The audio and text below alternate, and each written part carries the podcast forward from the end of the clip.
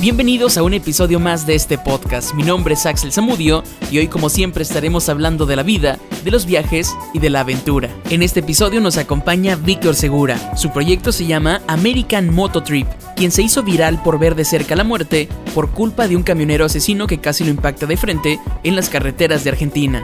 Víctor tomó la decisión de dejar su vida estable en España, ahorró por tres años e inició su viaje en moto en el punto más al sur del continente americano, la Patagonia Argentina. Esto a inicios del 2019. Hoy recorre Latinoamérica con el fin de llegar al círculo polar ártico en Alaska durante los próximos años. Hablamos de la vida, de los viajes y de la aventura. Viaje, aventura, experiencias de vida.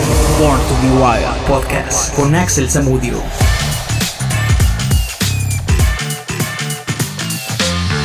¿Cómo decidiste arrancar este viaje? Bueno, este es un viaje que, vengo soñando desde hace como 10 años y ahora se habían dado las, buenas circunstancias para las buenas condiciones como para hacerlo. Es un viaje que lo he querido hacer siempre y es el momento. No tengo familia, no tengo hijos, no tengo responsabilidades y me lancé. Te lanzaste, dejaste ahora sí que la estabilidad, dejaste tu departamento, tu trabajo, ahorraste por tres años. ¿Cómo fue todo este proceso? ¿En qué momento dijiste voy a viajar? Exactamente, me puse a ahorrar tres años antes y cuando ya tenía el dinero dije, pues si no lo hago ahora, no lo voy a hacer nunca. De hecho, los últimos meses, aquello que te pilla los últimos miedos, ¿no? Claro. Eh, es el momento decisivo y, el miedo a no, a no, hacer el viaje es lo que más me impulsó a hacer el viaje. Eh, pensé en que quizás si, no me atrevía en ese momento, em, se me pasaría el tiempo y ya, y ya nunca lo haría. Así que eso es lo que más me impulsó a hacer el viaje. ¿Huías de algo en ese momento? No, no, para nada, para nada. Eh, era un momento en que me sentía bien, estaba cómodo. Eh, lo podía hacer, no me gustaba excesivamente el trabajo que tenía, quería, quería cambiar, quería probar. Eh, hacía más de un año que lo había dejado con la pareja y, era el momento, lo podía hacer y, en eso estoy. ¿Qué te inspira? ¿Quién te inspiró a realizar este viaje, esta aventura? Yo creo que de un día a otro no te levantas con la idea de salir de Ushuaia, de Argentina y decir voy a llegar hasta Alaska, que son como que 60, 50 mil kilómetros. Bueno, yo creo que la cosa se me va a alargar a los 70.000 más o menos. No son tantos, pero evidentemente vas, no vas en línea recta. Claro. Y bueno, el, el viaje se, se, puede decir que estoy uniendo dos zonas que me, me, atraen muchísimo. Una es la Patagonia y la otra es Alaska. Claro. Entonces, unirlas, unir estas dos partes en moto es espectacular. Me parece impresionante el viaje y lo estoy disfrutando muchísimo. La idea se puede decir que, que, mm, que me nació un día que, estando en, mi casa, hace como 10 años, eh, vi en el periódico un, anuncio de un libro de una persona que había dado la vuelta al mundo en moto. Eso me pareció impresionante. Se me quedó grabado en la cabeza y poco a poco, pues las redes sociales, eh, la gente que lo comparte en YouTube, todo eso pues fue alimentando aún más mis ganas de, viajar. Sí, sí. Eh, platícanos, ¿por qué Latinoamérica? Yo sé que a lo mejor viste estos lugares y son impresionantes, pero es curioso, conozco muchos viajeros españoles, yo creo que son en la mayoría los que más destacan, mucha gente de Europa viene a Latinoamérica, le encanta, ¿por qué Latinoamérica y no elegir a lo mejor Asia, no África, que a lo mejor es más cerca? Eh, la verdad es que, bueno, para hacer América me parece que necesitas por lo menos, por lo menos uno o dos años. Eh, para eso necesitaba dejar el, el, apartamento, dejar el trabajo. O sea, es un viaje que ya ya que lo haces, lo haces bien y, lo haces por un tiempo largo. Entonces es ahora que tenía esas circunstancias y dije, bueno, mira, Asia lo tengo más cerca, África quizás también lo tengo más cerca y decidí empezar por América, primera porque me atrae muchísimo y me siento súper cómodo, segunda porque también hay un tema de idioma que me ayuda mucho, es el primer viaje que hago. Y, y, me hace sentir muy, muy cómodo, muy seguro, muy tranquilo, me entiendo con todo el mundo. Y, la otra es que eh, creo que es eh, quizás es, es, el primer nivel ¿no? a la hora de, de, viajar. Creo que Asia puede ser quizás un nivel un poco más elevado y África me parece ya el, top, ¿no? Entonces empezar por América me parecía lo más, lo más eh, lógico. Lo más lógico. ¿A qué lugares regresarías y a qué lugares no regresarías? Hombre, eh, Regresaría seguro, seguro a la Patagonia. Además era la primera parte del viaje y los primeros días, las primeras semanas, eh, en un viaje así acostumbras a correr. No sabes por qué, pero corres más de lo, necesario. Entonces, eh, sí, volvería seguro a la Patagonia. de hecho, a toda Argentina y a todo Chile. Me lo tomaría con más calma y visitaría más. Eh, no correría tanto. Entonces sí, es una zona a la que me encantaría volver. ¿A qué lugar nos regresarías? ¿A qué lugar nos regresaría? Eso es complicado. Em, la verdad no tengo un lugar en concreto al que decir, no, aquí no volvería a pasar, porque en todos los lugares me han tratado súper bien. Pero bueno, quizás alguna zona de alguna ciudad grande en la que no me sentí tan cómodo y, quizás es donde los mayores peligros están en esas grandes ciudades donde si te equivocas y te metes en algún lugar que no eres bienvenido, pues igual te, igual te acuerdas toda la vida, ¿no? Pongámosles nombre, ¿qué país? Bueno, en Lima me metí en una zona, en un barrio que, no, que me hizo sufrir un poco. Lima es una ciudad increíble, es muy grande, pero también tiene zonas que no son las más agradables del mundo. Luego también es cierto que me chocó un poco, yo venía muy bien acostumbrado del, del calor humano de Argentina y fue entrar al altiplano boliviano y ahí me sentí un poco desconectado. Sí, no tan bien recibido. No, no, es que sean antipáticos, simplemente es un tema cultural. Son más fríos, son mucho más, em, no sé cómo decirlo, son, mucho más fríos en cuanto a, carácter. Entonces eh, es una zona de 4.000 y pico metros. Eh, el carácter es diferente. Y ahí todo el calor que había recibido en Argentina, dijéramos que ahí no lo recibí, no, no, no me sentí tan bien acogido. Eh, y fue como un choque cultural que al principio me costó un poco de digerir, pero la verdad es que Bolivia también me encantó. En algunas fotos de Instagram ponías que estabas enamorado de la Baja. ¿Por qué de la Baja? ¿Qué esperabas? ¿Qué referencias te daban de Baja California? Bueno, me habían hablado muy bien de Baja California, la verdad, y fue pisar eh, los primeros 10 minutos de estar en Baja California, ya sentí como, un, como una conexión muy fuerte. Y es que es una zona que, que, bueno, que para andar en moto es brutal, eh, tiene unos paisajes increíbles, pero además te, mm, no sé, te da como mucha tranquilidad, mucha seguridad, sobre todo en el sur, es una zona muy, muy, muy tranquila, es muy, bastante despoblada puedes acampar donde quieras, eh, es muy tranquila y la verdad es que me, no sé, ha sido como un gran descubrimiento. Un descubrimiento. Mm. ¿Cómo se vive el amor eh, en una motocicleta? Yo creo que esta pregunta, y sobre todo por la referencia del día 14 de febrero en México, Día del Amor y la Amistad, ¿cómo se vive el amor en una bicicleta? Ya llevas más de un año viajando, ¿cómo, lo vives? En una moto, ¿no? Bueno, en una moto, en una moto, perdón, cierto. Eh, no lo vivo, la verdad es que no, no, lo vivo. O sea, amor hacia otra persona en concreto, no, eso no ha aparecido. Con lo cual no lo sé. El amor hacia todo el mundo, pues sí, eso sí que lo tengo. Pero hacia una sola persona no, no ha aparecido en el viaje. Eh, yo creo que en un viaje así también es complicado. Eh, y más al ritmo que yo voy. Hay gente que se, pasa mucho más tiempo. Claro. Eh, hay gente que va realmente lenta y es porque tiene la opción o, simplemente porque va trabajando a la vez que viaja. Eh, quizás gente que tenga un canal de YouTube y eso le, soporta económicamente el viaje. Pero en mi caso no. Eh, yo ahorré tres años para poder viajar durante un año y medio y eso hace que a veces corra en exceso. Nunca he tenido la sensación de correr pero sí que he tenido la sensación de estar poco tiempo a veces en, los lugares. Sí, no deja de ser correr, ¿no? Claro. Pero, mm, pero voy al ritmo que, me, que me marca el cuerpo, la verdad es esa. Eh, entonces, como que voy a esa velocidad, pues tampoco no doy oportunidad a que puedan ocurrir demasiadas cosas. Y eso a veces complica un poco. Sí que es cierto que a veces me he pasado una semana, dos semanas o un mes en algún lugar. Y sí, han pasado cosas, evidentemente en el viaje pasan cosas. Claro. Pero, pero tanto como el amor, ahí no hemos llegado. Claramente. Eh, entonces, el, escuchando tu historia, eh, traes un poco también de la filosofía de Charlie. El plan es que, pues, no hay plan, ¿no? Es decir, tú vas marcando tu límite, tú vas marcando tus tiempos y a como lo vayas sintiendo, ¿no? Sí, la verdad es que me, cuesta mucho planificar. Eh, a veces el día anterior intento planificar qué voy a hacer.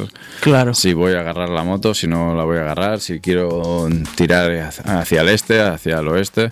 Muchas veces me cuesta mucho planificar y, y lo decido al día siguiente. O sea, cuando me levanto, se puede decir que la primera sensación que tengo, esa es la que vale y en ese momento decido. Sigo camino, me quedo un día más, me voy a la derecha, me voy a la izquierda.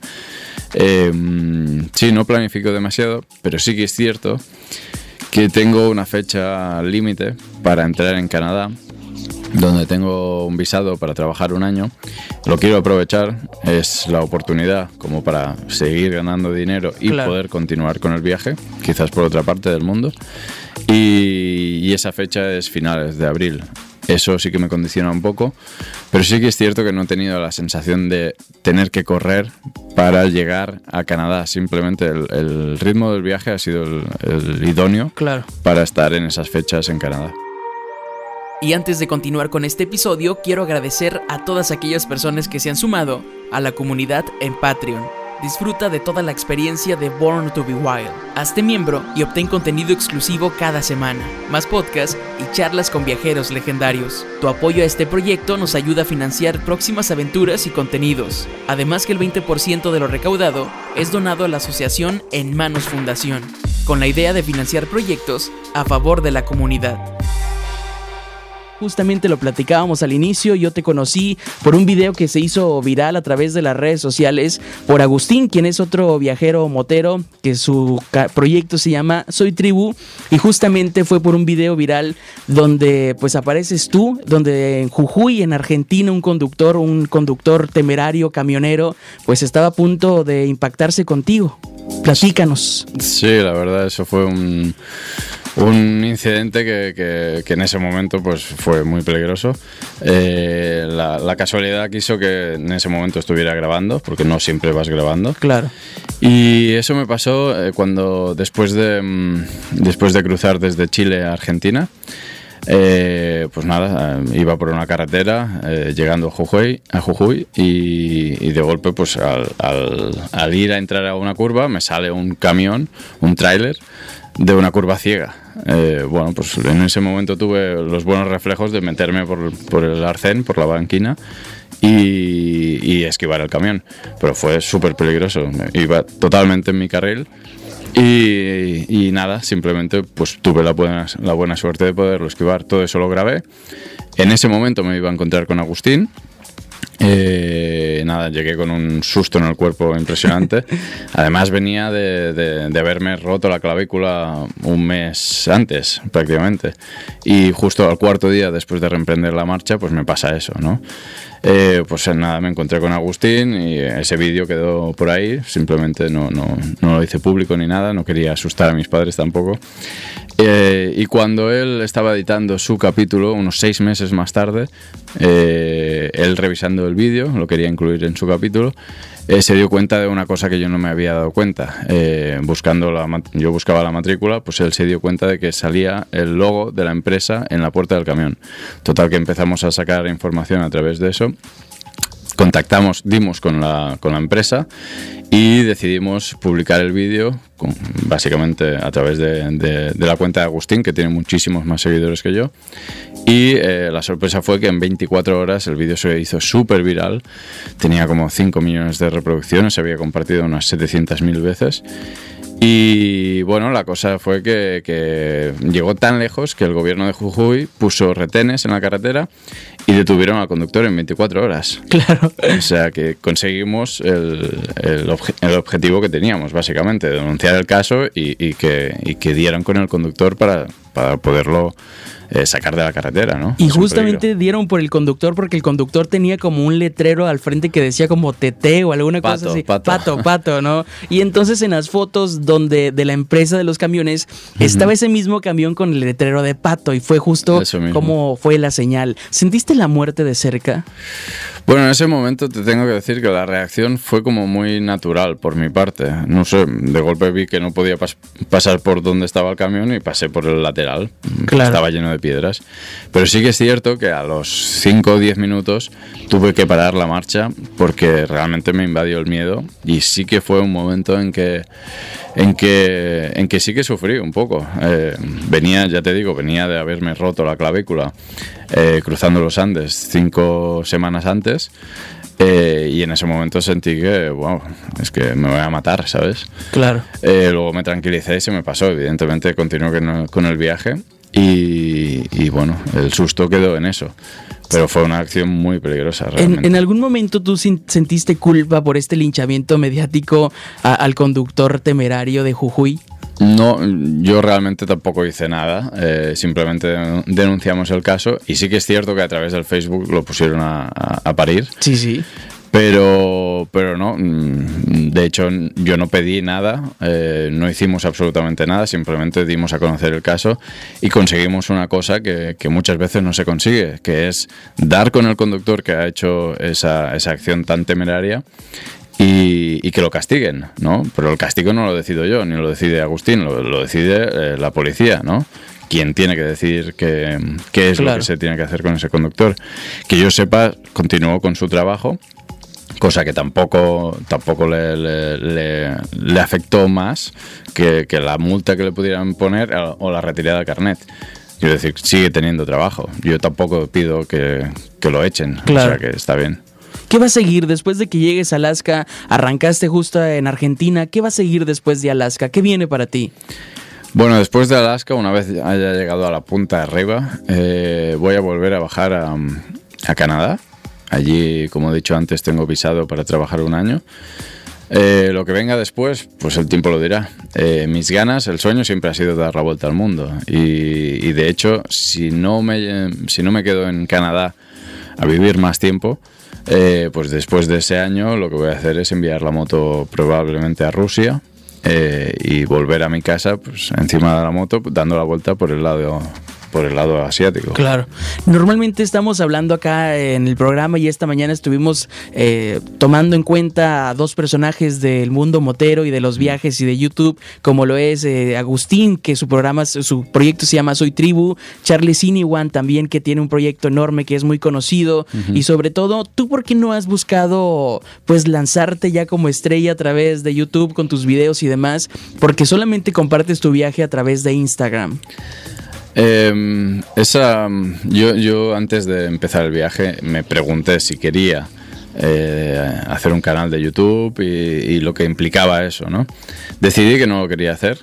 Eh, no te digo que no lo acabe haciendo. De hecho, cada vez más gente me pregunta si tengo un canal de YouTube y por qué no tengo un canal de YouTube. Eh, en ese momento decidí y sigo convencido que no lo quería hacer porque eso implica muchísimo, muchísimo trabajo. Claro. Yo quería disfrutar al 100% de todo el tiempo eh, de este viaje y cualquiera que tenga un canal de YouTube sabe que si quiere dar buen contenido, buen material, le va a tener que, que, eh, que Costar. que aplicar, que, Invertir. que invertirle muchísimas horas de trabajo. Entonces, eh, yo, quería, yo quería disfrutar al 100% de, de mi tiempo y tampoco no quiero vivir de esto. O sea, no te digo que no continúe el viaje, no te digo que, que, que no desee eh, estar mucho tiempo viajando de esta manera y quizás deberé encontrar otras maneras de financiar el viaje, no lo sé. Pero no sé si a través de, de un canal de YouTube. Eso implica muchísimo, muchísimo trabajo y sobre todo mucho tiempo, muchos años ¿no? de, de dedicación. Eh, para llegar a tener tantas visualizaciones y quizás sponsors como para poder vivir de eso. Claro. Entonces, no, nunca me ha llegado a convencer. Hasta el momento. Hasta el Oye, momento. platícanos, ¿cómo lidias con el miedo? Si tú sales a la calle, lees los periódicos, escuchas algunos programas de televisión, de televisión, de radio, que en nuestro caso no es eh, el, no es el, el- eh, el específico, el, ¿cómo podríamos llamarlo? El caso, no es nuestro caso. Si tú lees, ves, pues te, te das cuenta de todo lo que vive México, lo que pasa en Latinoamérica, lo que se vive en la delincuencia, en los asaltos, la violencia y demás. ¿Cómo lidias con eso en un viaje donde pues estás a la intemperie? Bueno, lo primero es no mirar esos periódicos, ni, ni- ni buscar información en, en las, en los medios de comunicación que habitualmente son bastante, bastante, mm, bueno, ¿Amarillista? amarillistas, sí, no sé cómo llamarlo. Pero sí, se oyen muchas cosas de México, muchísimas. Pero yo me quedo con lo vivido. La verdad es que México me ha tratado súper, súper bien. La gente me ha, me ha mucho, me ha ayudado muchísimo. He estado en muchísimas casas. Eh, me han invitado a, todos lados, la verdad. Eh, y yo me quedo con esa parte. Sí, es cierto, hay zonas de México donde te tienes que ir con cuidado, tienes que preguntar cómo está, ¿no? Eh, si es seguro, si no es seguro. Todo el mundo te dice que viajes de día. Eh, y yo creo que simplemente has de tener un poco de precaución. También me pasó, por ejemplo, que, que tenía un cierto miedo de cruzar Honduras, porque también se, se escuchan muchas cosas de Honduras. eh, y tuve una experiencia impresionante. Me contactó un chico eh, a través de Instagram y me invitó a, a tres noches de hotel. Me consiguió una, una sponsorización, se puede decir, de, de Motul, de aceites para la moto. Me hicieron una revisión gratuita. Tuve una experiencia brutal, además de, que es una gran persona y me, me trató súper bien. Pues me fui de Honduras súper contento. O sea que no llegué a conocer toda esa parte mala Claro. o toda esa parte que se ve solo en los medios de comunicación. Todo lo que he dicho no se ve en los medios de comunicación porque no es noticia. Evidentemente tienes cosas buenas y cosas malas, así que solo te hace falta vivirlo. Y para terminar esta entrevista nos vamos con unas eh, preguntas bastante cortas que nos puedas eh, responder. ¿Cuál es el sitio más raro donde has acampado? ¿Cuál es el sitio más raro? Pues bueno, una noche dormí, eh, al entrar a Bolivia, pues dormí en una piscina comunitaria. Eh, el otro día, por ejemplo, me pedían 30 dólares por dormir en una habitación en- aquí en la Baja California, en una habitación que me parecía a mí bastante cutre, bastante no valía esos 30 dólares que me pedían, pero no habían otras alternativas, así que acampé justo delante de la habitación. Eh, pero no, no, no he acampado tampoco en lugares muy, muy extraños. ¿Qué llevas siempre contigo que le puedes considerar un lujo? Un lujo. eh, bueno, es un lujo impresionante el llevar un teléfono celular contigo porque te, te- da todo lo que necesitas. O sea, todos los contactos que he hecho a lo largo del viaje, todos han venido a través de- del teléfono. Eh, todos los contactos se dan a través de WhatsApp, Instagram, todo eso. Entonces, ahora mismo viajar se, se hace una cosa muy fácil y se, y se puede decir que es un lujo viajar así. El mayor, la mayor cualidad que necesita un viajero. ¿Cuál es la mayor cualidad que necesita un viajero? Sobre todo paciencia y sentido común. Eh, la paciencia la vas a necesitar porque a veces vas a tener que lidiar con situaciones pesadas o, o- o simplemente tiempos de espera o cruzar fronteras, que son- siempre es pesado. Y la otra es sentido común. O sea, si tú sientes que por ahí no te debes meter, no te metas, ya está. No necesitas más. Tan sencillo como eso. El mejor antídoto, antídoto contra el miedo. Eh, conocer, conocer y aprender. Eh, Cuando conoces eh, te das cuenta que, que todo aquello que te han dicho quizás no es. Eh, te han explicado que una zona es peligrosa, que unas personas son malas. Bueno, conócelas y simplemente se te van esos miedos. Si hoy fuera tu último día en la Tierra, ¿te sentirías satisfecho por lo que has hecho hasta ahora? Seguro, sí, sí, totalmente. Excelente, Víctor. Pues muchas gracias por acompañarnos esta mañana. Sin duda alguna te espera mucho camino que recorrer y muchas experiencias que vivir. Gracias por acompañarnos. Por acá la gente nos dice buen día, agradable mañana, felicidades. Toda la buena vibra para el viajero. Que nos pase su Instagram para ver sus viajes. Pues sí, muchas gracias, Axel. Eh, mi Instagram es American barra baja, guion bajo, mototrip. Ahí, bueno, ahí verán un poco lo que subo. También a través de Facebook, eh, cada vez lo estoy intentando compartir más, pero es cierto que la red que más me gusta es Instagram y, a través de ahí me pueden, me pueden seguir el viaje. Excelente, pues vamos a estar pendientes de tu viaje y como diríamos por ahí, los, la tribu siempre se junta. Es curioso cómo entre muchos nos conocemos y cómo llegamos a unirnos, ¿no? Nos vemos en el camino, Víctor. Muchas gracias. Born to be Wild Podcast. Este material cuenta con derechos de propiedad intelectual. Axel Samudio y sus contenidos son marca registrada.